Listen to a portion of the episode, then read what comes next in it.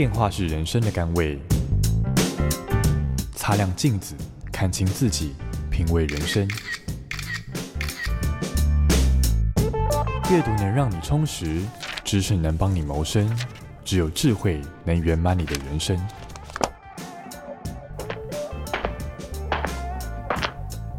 周末练金术。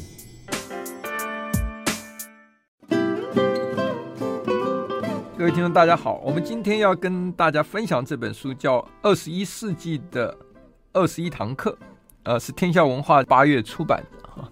那我们今天请到跟我们一起来谈这本书的来宾是林俊宏先生，呃，林兄您好，啊，简老师您好，是，呃，这本书我看完以后就对这个记作者非常的好奇哈，因为整本书你可以看出他是一个非常有睿智的一个学者哈，然后他看事情有非常。独到的眼光，我们常讲说，一个人看一一个现象的时候，有第三只眼睛哈，他可以看到别人看不到的这个角度哈。呃，我知道您在翻译这本书的时候，呃，尤其是他呃出了三本书，您都是您翻译的嘛哈。您跟这个期间跟他都有一些这个断断续续的互动哈。那要不要不要谈一谈您对于这个人他的背景哈的了解，跟我们大家介绍一下？嗯好，谢谢有这个机会。对，其实因为翻这三本书，对于一个译者来说是个非常难得而且非常宝贵的经验。因为我们不是真的那么常翻到非常非常有趣的书，但这三本书至少是我跟我的主编、出版社这边，我们在一开始开始做的时候就非常有兴趣，感觉说非常有独到的见解。对，那这个作者他其实背景非常非常的复杂而不同，是对，因为他首先他是个以色列人，以色列犹太人，嗯、他现在任职于耶路撒冷的希伯来大学历史系。嗯嗯，那我们知道学历史，它本身就已经会有很多不同的观点，对，但他还有很多其他不同的背景。嗯嗯，像一个任教于以色列的呃耶路撒冷希伯来大学历史系这么这么忙的一个人，他每天还是会去禅修。嗯，一两个小时，那每年他也要去一两个月的，就是完全关起来的禅修那一种，对，就完全不跟外界联络。那个时候我们就会跟他聊说，哎，你不感觉这样子很浪费时间吗？以你这样一个就是可能已经一秒钟真的可能是几十万上下的人，对，为什么你可以做这么奢侈的事情？对，但他那个时候的答案非常让人警醒。他说：“对他来讲，这个是一天当中最重要的一件事，一年当中最重要的一件事就是去禅修，嗯，因为只有在那个时候，他才能真正静下来去想他自己的事情，嗯，他真正从自己开始往外推。”像是在书里面，他也有稍微提到，他一开始到底为什么开始发现学术没有办法满足他对于某些问题的答案的时候，他最后是退到冥想这件事情。有人一听到冥想就开始感觉这个人应该是邪教吧，但是感觉这个人应该是做些不切实际的事，但不是，他所做的冥想其实。只有一件事情，就是从自身出发。嗯哼，所以我们可以看到他在观看世界各个议题的时候，他不是像一般人可能说我们我们用经济学来谈，或者是说我们从政治来看这件事情。嗯，他其实这三本书有一个还蛮连贯的主题，都是我们都是从自身出发。我们来想想看，人在什么情况之下会面对到痛苦？那这个痛苦到底是怎么来的？那我们未来真的想要这样子吗？其实这样子大概就已经把这三本书通通都连在一起了。是，嗯哼。所以，呃，我在读这本书的时候，呃，呃，等到书快读到尾声的时候，就一个感觉啊，说你从字里行间中哦，你可以感觉到这位作者 Harari 啊，他是一个非常纤细啊，然后这个眼光很锐利，然后能够从这个不同的角度去解析事情哈。呃，你可以看到他其实感情也是蛮敏感哈，他的喜怒哀乐其实在。呃，一般作者不容易在自己的这种讨论知识性的这种这个文章中表现个人的这种情感，所以你刚刚讲这个冥想哈，呃，可以可以看出来，他真的完全是从他自己的感觉中去哈，是呃去往由内往外推。那您提到说他的每一分钟都很值钱的哈，是因为。他书实在是非常畅销，是是，到现在已经卖了多少本呢？他的第一本加第二本已经卖了一千两百万本了，嗯，而且这第三本到目前为止成绩也还不差，嗯，对，所以真的是在全球还蛮多人在谈这本书，我觉得他整个写作历程都还蛮多人在关注的。好，那我们来谈谈他这二十一堂课哈，这二十一堂课我们今天是没有办法每一堂都这个好像这个很仔细的都。呃把它带到哈。那我想，但是它其中有一些主题啊，的确是能够呃引起很多讨论的。我们第一个先谈一谈，他谈的就是这个。自由主义理想的幻灭，是，你要不要谈一谈？因为我们都知道，呃，自由主义最主要、最盛行的时候是在呃二次世界大战、冷战之后开始嘛，哈。自由主义强调的就是，呃，我们现在很多民主国家所强调的自由、民主、人权、市场开放，是对不对？哈，然后要坚持法治，哈。可是，在他这本书里面提到，就是这个世界变迁太快了，哈，不断的在变，哈。这个好像自由主义已经进入幻灭啊！他举了一个对照组的例子，就是美国兴起的这个呃所谓的川普主义啊，也就是所谓的嗯国族主义或者是朱立主义呃孤立主义。你你要不要跟谈一谈他的看法？嗯，这个或许我们先谈一个小小的前提，就从哈瑞的第一本书开始，就有一件事情让很多读者都要说啊，这个简简直是摧毁了他们过去对于世界的了解。对中国大陆可能就讲说这是毁三观那样子。对，就他开始谈到说，我们人类之所以能够合作，很多时候靠的是故事，而故事的一个重点就是它是虚构，它不是真的。而其中有一个就包括说，你说人是平等的。这件事情，它是一个很好听的故事，嗯，很多人听了这个故事就可以一起来说，我们一起来为人的平等来努力吧。是对，但是你说人真的平等吗？没有，我硬生生就是长得比我隔壁的丑，我硬生生就比他胖，那这样子我们怎么平等呢？我出生的时候条件就是比他差，所以平等这种事情其实是一个虚构的故事，只不过我们大家相信了，所以我们可以合作。而回到我们这里，自由主义，当初世界。三大主义其实在对抗，就是自由主义、共产主义跟法西斯主义。嗯、是对书里面大家都有提到，嗯，而其中自由主义谈的是说，我们每个人都是自由的，我们每个人都有自由的思考、嗯、自由的呃选择的权利，包含最近的选举，选举这件事情是自由主义衍生出来嘛？让大家每个人。各有一票，一票一直，依照你的自由意志投票，就是选择的自由。哈哈，人人人都是理性的，哈，可以思考，做出正确的选择。对对对对，其实他就说你错了。是是是，因为按照科技的发展到现在，我们会发现人类有太多地方实在是有问题的。嗯，我们从历届的选举看，大概很多听众也会有这种感觉吧，就是哎、欸，我们这样子人这民主，你真的做出一个很理性的选择吗？嗯，像里面曾有用。选举来做一个例子，他说：“如果你相信选举都是理性的在选，那你可能错的还蛮严重的。我们永远都是用感觉这件事情。为什么到了选战最后这几个月的时候，每个候选人都要把自己最好看的那面端出来，然后不断的会有各式各样的好政策端出来，就是因为他们希望你在投票的时候，脑中最最深的那个印象就是最近这些好日子。”嗯，对，那这样子的话，你投票就比较容易投下去。但自由主义这件事情，在最近的科技发展之下，开始慢慢的得到被解构。大家开始发现说，哦，人就是这样子一个不理性的动物。嗯，那我们的所谓的选择，其实很多时候也是外界所塑造的，是被人家掌控了。对，被别人所掌控，而且太容易控制。对，是。那这个时候，我们真的还要听我们所谓的自由意志吗？我们。里面有一个我感觉非常非常颠覆，听起来很可怕，嗯、对，但是或许还是适合讲，就是我们真的适合让每个人这样子一票一掷的来投吗？对，像面对英国脱脱欧这种议题，有些人他事后就出来讲说，我发现我当初在投票的时候，我根本没有得到足够的资讯，让我得以判断这个议题我应该要投哪一边。那在这种时候，是不是把这些选抉择权交给某些？少数，但是他们确实拥有完整资讯的人来做决定，会比交给所有人来的好。所以哈瑞在这个地方谈的是，一因为科技发展，所以对自由主义造成什么样的影响？嗯，所以他讲的就是科技的颠覆这个理念哈。他提到了说，世界现变化很快哈，已经进入一个他所谓的双重革命嘛哈。是，一个是科技的颠覆，呃，这个颠覆，一个是生态的崩溃了哈。那在这种这两两个主题，大家都可以谈一下啊，他指的。那他说造成的结果就是出来了新的阶级哈，有有一个一大群多数的无用阶级，是。跟少数的超级人类的精英阶级是。哈。那永远是这些掌有资讯的人，就像您刚刚讲，哈，他有完整资讯人，其实在影响。其实他讲到了科技发展这个演算方式以后，人就变得越来越脆弱。其实他人的所有的反应或者所有的情感情绪什么，都可以被这个所谓的科技的这一个颠覆之后，你就被。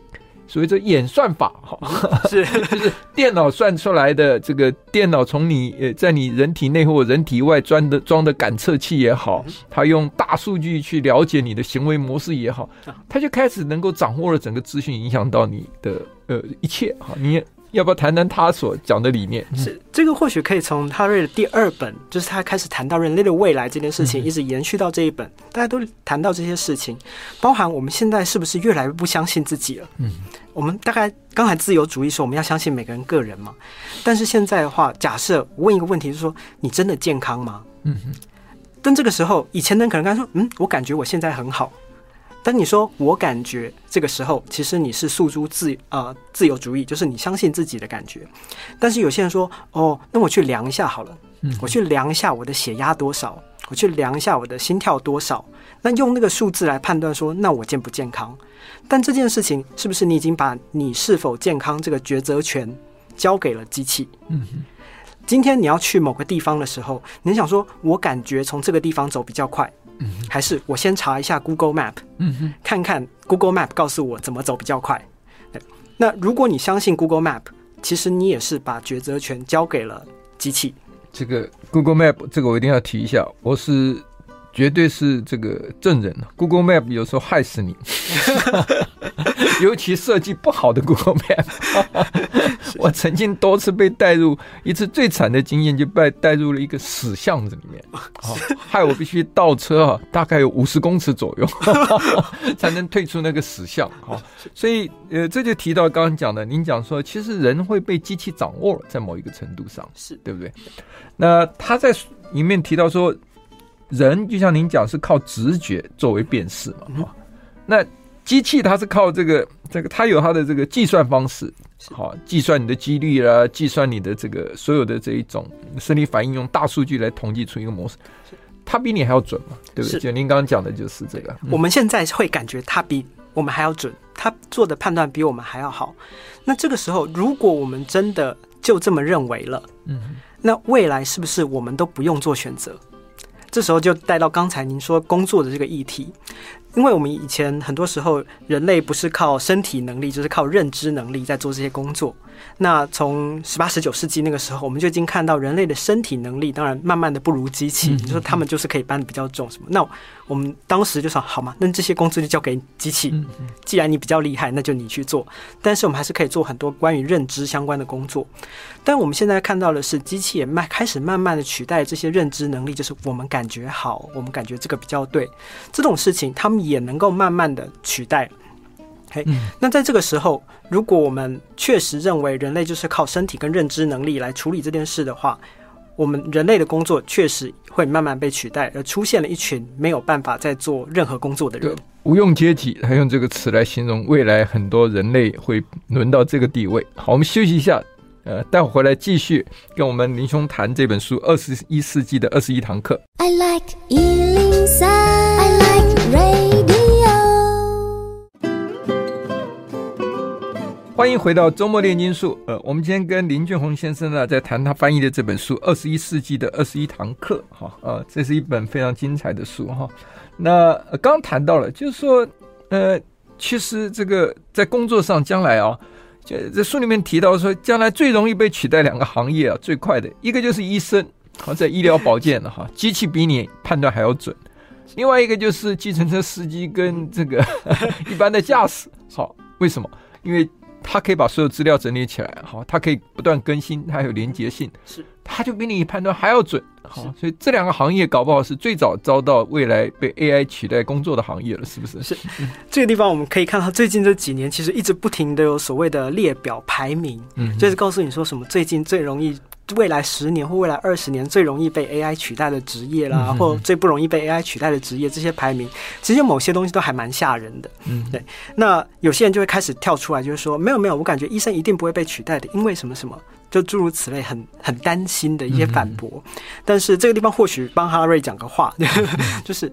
他从第二本到第三本，他其实都一直在强调说，他所讲的是一个可能的未来。以他一个历史学家的眼光看来，他觉得如果我们不做些什么改变，未来可能会有这样子的变化。但是如果我们不不想要有这样的改变，那我们是不是在什么地方可以做一些调整？嗯哼，对。那这个他没有完全提出。呃，很明确的答案，对，他不是很武断的哈、哦，去告诉你一定会这样，他是告诉你有这个可能性啊。不过这可能性已经够让你担忧。对对对对，对，就是我们确实可以看到，而且这个我想，我想我们应该没有办法去逃避，或者是说完全不想谈这件事情。确实有很多的工作未来会被取代。呃，那之后人要做什么？因为他刚刚举的这两个例子啊，其实是绝对有道理。因为我刚刚讲它里面两个重点，他说你人你没有办法。有这个不断的更新的瞬间的，它这个 real time 就是瞬间更新的能力嘛，对吧？好哦，呃，那这种所有资料的累积起来，你想想看，如果所有的电脑都连线起来，他们在一套这个 database 之下，不断的把各种病例、各种状况都放进去，哦，所以你看，医生单独一个是医生诊断，他的资料库、人脑的资料库或者他手边的资料库能有多大呢？是你在想象一个他有更新能力，而且连接全世界的这个医疗资料库的时候。嗯到底谁判断的准呢？是的，所以你久了以后，人到底会去看机器人医生呢，还是会去看人的医生呢？是的，其实答案非常明显的。是，在哈拉瑞的书里面，或许我们把这个例子讲的稍微清楚一点点，是它里面谈到说，如果今天在世界某个地方有了一个非常重要的医学发现，它更改了我们对这某个病的诊断方式。完全就完全颠覆了过去的做法。那这个时候，如果是人类的医生，你可能还要等那些期刊呐、啊，你可能要等节目什么东西告诉你说，哦，原来有别的医疗方法。但如果是机器人医生的话，因为他们可连接、可更新，所以他可能在那个结果一发表的一瞬间，全世界机器人医生都同时知道这件事情。就算你住的再偏远，你也可以完全了得到这个最新的知识，而让病人得到最新的治疗方法。相对的，像计程车司机，如果我们今天想说我们要改变全全台湾的交通规则，嗯，那你要告诉计程车司机说我们改了交通规则，你一定需要一个宣导期，嗯，然后宣导期之后，可能还会有某些跟你抗议说我不喜欢什么什么之类。但是如果今天全部都是 AI 驾驶的话，你只要一下指令，它可以全部同时全部改一改。那这样子的话，这些工作确实在可连接跟可更新这两点上，机器的。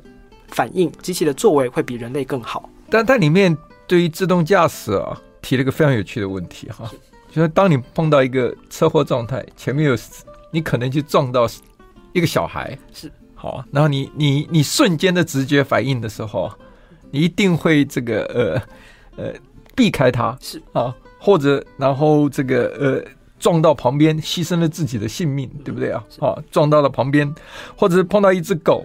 对不对啊？你你直觉反应就是避开狗，结果你会去撞到旁边的这个其他的无辜者。是，他说，如果你交给自动驾驶的时候，它做出来是非常理性的反应。是，它是用这个所谓的一个理性的角度去看什么样是最少的损害。啊，那可是他就忽略人的自私啊。是 是是，人是要保命呢，还是要牺牲自己的性命呢？是哦，如果你交给电脑的时候，你搞不好可以设定我要保命城市。嗯那你就把人的这个道德性就全部排除了。是你设定保命程式，就是宁愿撞死这个小孩，我也不要自己死掉。如果你设定的是这一种所谓的道德模式的话，是那当然就是我我一定要不要撞到小孩，我不要撞到三个人死，好，我一个人就牺牲了哈。所以这个是蛮有趣的一个选择。对，读哈拉瑞的书，它有趣的一点就在这个地方，它其实。不是像某些书，他把自己放在一个很高的定位，然后告诉你说：“我告诉你事情就是怎么样。”哈勒尔的书不是这一种，他是抛出一个议题，然后告诉你说：“你认为这个议题是这样，但是我告诉你我想的是什么，而且我说服你，你应该要接受我的看法。”包含像刚刚讲到这种人工智慧啊、自驾车这种事情，他就会以非常不同的观点告诉你这些事，而且你会感觉很有趣。他说。如果你今天问那些车主说，你感觉道德重不重要？就是我应该要保全什么社会的大社会的大爱啊，就是我们让维持最多数人安全的话，你感觉这件事好不好？所有车主都说很好啊。但是等到他们真的要去买车的时候，如果你给他选，就是你要保自己的命，还是要保社会大众的命？大部分人还是会选，那我还是保自己的命好了。对，所以这个这个就是人性的问题了。哈，他这里面提到很有趣，就是说，其实这个机器演算法，它就讲到未来会取代人类世界的这个主导权嘛，哈，就是算出来什么事都可以用用这个大数据，然后用这个演算方式算出来，就电脑哈。那他去了解人格的人类的性格类型跟情绪的变化哈。那他产生结果，他举了一个例子很有趣。他所有的你要卖这个大卖的音乐啊，太好卖了哈。你你可以挑音乐是说，我今天心情不好的时候，我可以选一个让我心情几度轻松的，可以从一到十哈，十度轻松的这个这个音乐哈，因为他太了解你的身体了哈，因为他经过所有的感测器，他知道你的情绪怎么样会比较低。低沉哈，比较郁闷，怎么样的时候会让你比较兴奋哈？所以它可以控制到你的这个情绪变化的等级，对不对？所以他说有所谓的音乐键哈，就是一切可以浓缩在里面。他把每个音音乐之间的节拍的时间的长短，或者音符的音调的高低啊，他都可以整理出来人类什么样的音乐的这个反应哦，是属于会让你兴奋的，什么会让你比较低沉？是，所以所以这个人的。以后我们大概都不需要什么作曲家了，所以你刚刚讲艺术家很难被取代的时候，我看第一个被取代就是音乐艺术家，周杰伦恐怕就没有办法再混了，是不是？对，像像这个的话，他说我们现在作曲家，你说有天分的某些流行乐手，他知道他自己做什么事情的时候，观众会非常兴奋。嗯，但我因为现在越来越多人开始戴什么智慧手环啦，或是大家的 Apple Watch 上面可以监测你的心跳什么东西，那那些资料到底可以干嘛？他说。现在所谓的大数据，就是你用了资料去得到一些你以前不知道的观点，而我们只要随时随地监测你的心跳啊、你的脉、你的脉搏这些事情，我们就知道你可以因为什么事情而感到兴奋。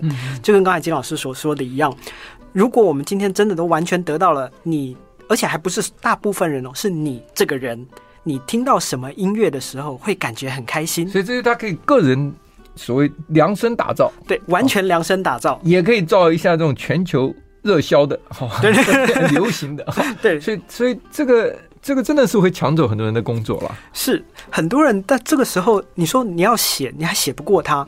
呃，我忘记他的第一本还是第二本，其实就提过类似的例子，就是有个钢琴作曲家，他很很不服气，他想说，你这机器做出来的曲子怎么可能会比我更好？嗯、所以他就有了一个公开的比赛，他说我写的曲子跟机器做的曲子，看哪个人感觉比较像。他们两个都在模仿某个作曲家。他说：“我们来让现场观众评判谁最像原来作曲家。”结果他输掉了，就是在现场观众感觉说，另外那个机器做的比较像，模仿的比较像。所以，到底人不能“人定胜天”这句话要改成“人定不胜机器”啊？好，我们休息一下，待会儿回来继续来谈这本书。I like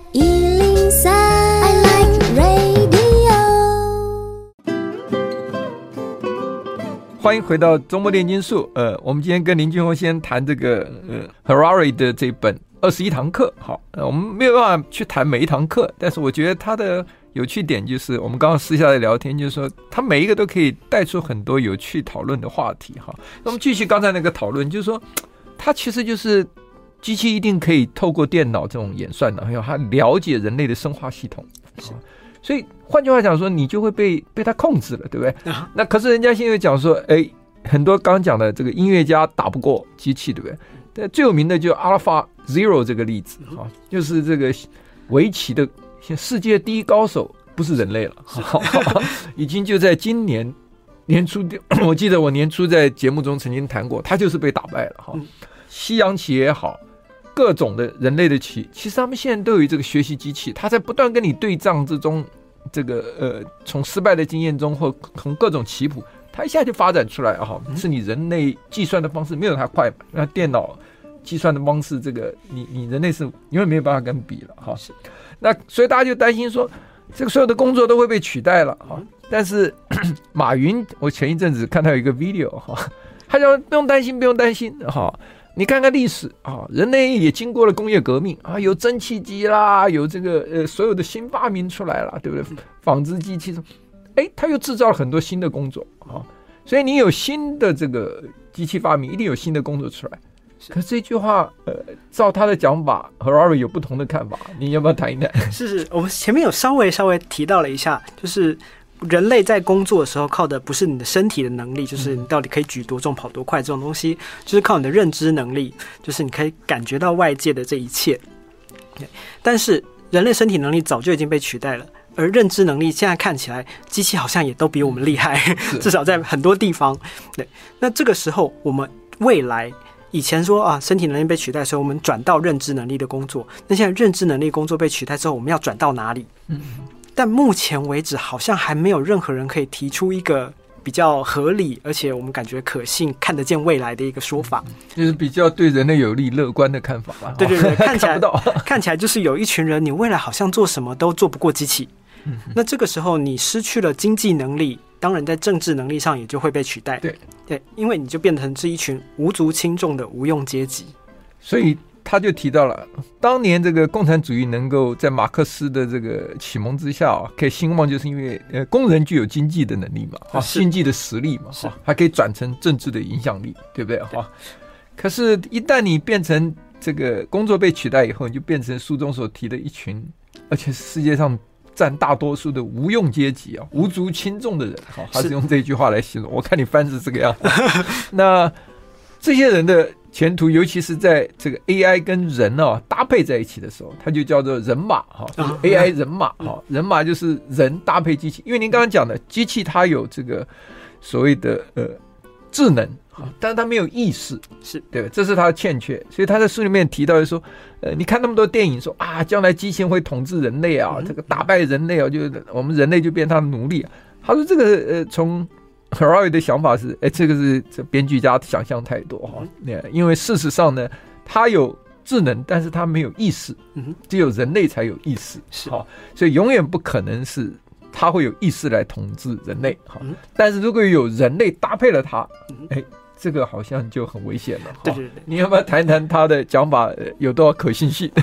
对，或许我们可以说，像我是我应该是属于一般大众，对不对？我们还我们不是那种在最顶层掌握了那些演算法的那些人，而我们这种一般大众，在我们现在还拥有经济跟政治的实力的时候，嗯、我们要。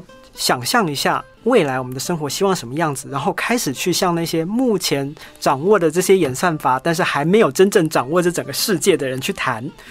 所以，像最近不管在欧洲或者在加拿大，很多地方都开始在谈呃基本收入这种事情，无条件基本收入。对，就是因为我们开始说好，就是某些人在未来或许他真的没有任何的用途的时候，那至少以我们目前的观点，我们还是认为每个人都应该要有一个基本生活尊严，这样子下去，那是不是我们就应该要就是让每个人都可以？无条件的得到一个基本收入，他的基本需求都能够受到满足。其实这就是 Harari 在书中也提到，他说像这种未来的趋势哈，就是说因为你当年这个共产主义是说因为被资产阶级这个剥削嘛哈，是。那现在他不是剥削你啊，是因为你自己这个。无足轻重啊！对，你连被剥削的那个 权利 权利都没有，人家根本不不看你了，根本没有人来剥削你了哈。那你怎么号召群众起来对抗哈？这是所以他说未来这种趋势，他说搞不好这个马克思的这个解决思想哈啊，去去着手啊，这个比从斯皮 这个斯皮斯皮伯的这一种科幻式的想法哈要实际的多哈，也就是。您刚刚讲的这种基本需求、基本工资，其实就是回到了一个呃共产主义或社会主义里面的类似的情形的。对对对，我希我希望大家听众不会感觉说这很恐怖。对对对，我们稍微可以提一下，因为它里面举了一个我感觉还蛮有趣的例子，它是犹太的极端正统派，他们那一群人，他们整天就是在研读经典，聚在一起，那他们。不去做什么，就是有利于经济社会的活动，他们就是很开心的读的经典，感觉自己的人生过得很有意义。那有些以色列人就会说，这些人就像寄生虫一样，对。但是这些人，他们确实也没有什么经济上的产出，但是他们过得非常快乐。那未来，如果你今天就不是一个在未来的经济体制里面可以使得上力的人，你会不会想要过这种生活？就是我的一一般。最基本的生活需求都可以得到满足，而我过得很快乐，就就如此而已。对对，可这个问题就在于说，呃，会不会有新的这个贫富阶级出现？哈，就是说搞不好。根据这个生物演化学来讲，就是说慢慢就会演化出不同的人种，因为你无用的人种聚在一起以后，你产生的还是演 演化跟繁殖的还是无用的人种。那你这些长有这些资讯科技，你变成智能较高，健康也比较长寿。好，因为因为呢，它所有的这种把这个资讯的科技颠覆的这个优势。都被他掌握了，是，所以它变成一个特殊的一个物种啊，在人类里面，人类物种就开始变化，听起来蛮恐怖的啊。是 是是。然后，然后这个贫富价差，这个阶级的差距就越来越大。然后这些人都掌握了这个，以前是掌握这个土地是生产工具嘛，谁掌握土土地，谁就有钱。是。那将未来是谁掌握了这个数据资料，谁就变成这种所谓的权势阶级啊。我们休息一下，回来继续讨论这本书。嗯。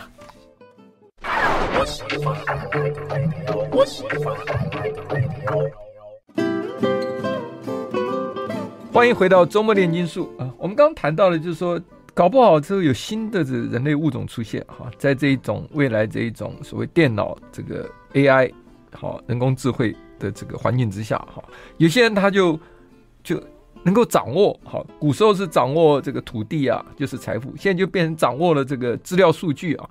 他怎么掌握资料数据呢？就是这些人，你看现在其实，在我们的周围环境，我看他这里面谈到，就是有的，他就提供各种免费方法，然后要你呢，然后进去，然后把自己的资料提供给他。是啊，其实他要的，他给你免费，他要的就是你个人的资料。他把这些各个不同的人资料通集合起来，他就有一个大数据里面，然后他就可以去从中间了解你的这个特性。他掌握了这些资讯，他就他就掌握了你，好，你的喜好，对不对？你的各种选择、情绪的变化，哈。所以，呃，平等，在他来讲说，在未来世界里面，好像是不太存在了 啊。你，因为他这个地方的话，大概是从第一本一直延续到现在这个议题，嗯、就是到底我们目前对于某些理想的追寻，会不会到最后造成人类的不平等？譬如，我们一开始的医学是希望说啊，每个人都可以得到很好的治疗。我们从一开始的时候，如果从胚胎的时候就发现你这个人基因有点问题，我们是不是可以把它改一改？那让每个人出生的时候都是健康快乐的，这听起来是个非常好的理想。但是如果这个理想再往前跨一步，就会变成说，如果你今天比较有钱，我可以在一开始胚胎检测的时候，我就要求我的小孩智商要更高，身高要更高，他要更强壮。那这个时候是不是只要你家里更有钱，你就可以确保这些小孩生出来之后，确实就是比别人高人一等？我们以前看到很多欧洲王室，他们有血友病什么什么东西，于是最后他们说什么啊，王室就是比较高尚啊，比较高贵，这种神话都被打破。但是随着科技的进展，未来有钱人他们的身体就是比你好，这件事情可能成为事实。而他们这样子一代一代的下去之后，他们跟一般人的差距只会越来越大，形成呃，作者他的用法用语是超人类，是、嗯、对。那这个时候，我们这些平民真的完全没有办法跟他们对抗、欸，他们就是比你活得更久，甚至等到，当然这个已经有点猜测了，但是等到你整个人所有的器官都可以更换，就是你心脏不好了，你换一个心脏；你肺脏不好，换一个肺脏的时候，这些人如果他真的能够永生下去，那整个人类的社会会有一个翻天覆地的大变化。对，那这个时候你再来谈说啊，人人平等，这个就变得非常好笑。对，嗯，他。书里面还一节有一个章节谈到叫恐怖主义啊，我觉得他观念也是，呃，其实这恐怖主义，在我年轻读书的时候就知道，恐怖主义是因为他们自己势力太弱小，所以他必须用很暴力的手段呢，去赢得世界的注意。好，是，其实这个这个观念一直都都是我们很年轻就接触到的哈。哦，所以你看他或者说劫持机场，在所有的新闻媒体之前，他把他杀掉，哦，或者像是 ISIS，他把你脑袋斩掉，哈，就是。他为的就是让你恐怖，不然叫恐怖主义干嘛？所以他这个 Harari 在这个章节里面谈到恐怖主义，就是说一只苍蝇呢可以把公牛引进的这个瓷器店，因为英文里面有一句话就是公牛进的瓷器店就是哇天翻地覆啊，这个损失这个不治哈。是呃，你要不要谈一谈他这个一只苍蝇可以把公牛引进瓷瓷器店的这个看法？啊，是他这个地方谈到的是恐怖主义，确实刚才就跟金老师说的一样，恐怖主义他们本身，你看他们实际拥有的军事实力、政治实力实在是太小了，他们根本引引起不了什么样了不起的影响，嗯、所以他们做的就是吓吓你。对，恐怖主义嘛，对不对？从从头到尾就只是吓吓你而已。可是我们到底为什么会对这个吓吓你这件事情反应这么大？是因为我们已经太习惯过平稳的生活。嗯，对。那这个时候，他说，如果我今天是一只苍蝇，我想要摧毁瓷器店，我根本那个杯子，我用尽全力去撞那个杯子，不会动一下。所以这个时候，我应该要做的是，我挑头公牛，然后飞到他的耳朵里面，嗡嗡嗡嗡嗡，让那公牛很不爽，然后冲进瓷器店之后，一只苍蝇就可以达到他完全没有办法，过去完全不可能达到的效果。而他举了一个非常实际的例子，就当他说那些中东的恐怖分子，他们就是那只苍蝇，他们想要摧毁中东地方。地区这家瓷器店的和平，那他们挑的就是美国推翻现有的体制了哈，这一定要制造混乱。对，所以美国就变成一只最大的公牛，对，全世界最大的公牛。对，对对，到现在，请问那个大规大规模毁灭性武器到底在哪里？没人知道吗？对 对，但是确实中东就是已经。整个体制遭到摧毁，而看到恐怖分子，那当时的恐怖分子现在在那边发展的还蓬勃兴昌，所以他就是呃，你越是害怕他，你就越让他得逞哈。呃，Harari 的说法是啊，其实就拿这个全世界现在最最最大的公敌就是美国哈，是美国现在呃，在二零一八年为止，他还同时跟世界上七个国家在打仗，好哈，从伊拉克、利比亚、索马利亚了哈，到这个也门呢哈，那你数过他总共有七个国家哈。他为了对抗这个九幺幺那一次那一只苍蝇，九幺幺不是在双双子星造成了三千人的死亡，这是有史以来大概最大的哈。所以他的书里面举例，有时候你你这些恐怖分子杀了几十个或几百人，跟历史上的这种屠杀来比很小，但它引起的蝴蝶效应其实更大的哈。是呃，像美国就是很好的例子，美国为了在报复九幺幺的恐怖行动，他到现在为止。全世界都在追 追杀盖达主义的 盖达组织的这个成员 哈，就我刚刚讲七个国家里面为什么会同时跟他们打仗，都是在追杀盖达组织的成员哈，这些恐怖分子哈。他现在光是他的经费就已经花掉了六千八百多亿美金了，你可以看，他为了要追杀你，杀了我三千多人，我追到天涯海角也要把你统统毁灭掉。好，所以这个就是完全中了 Harari 这句话。好，是。那我们因为今天时间的关系啊。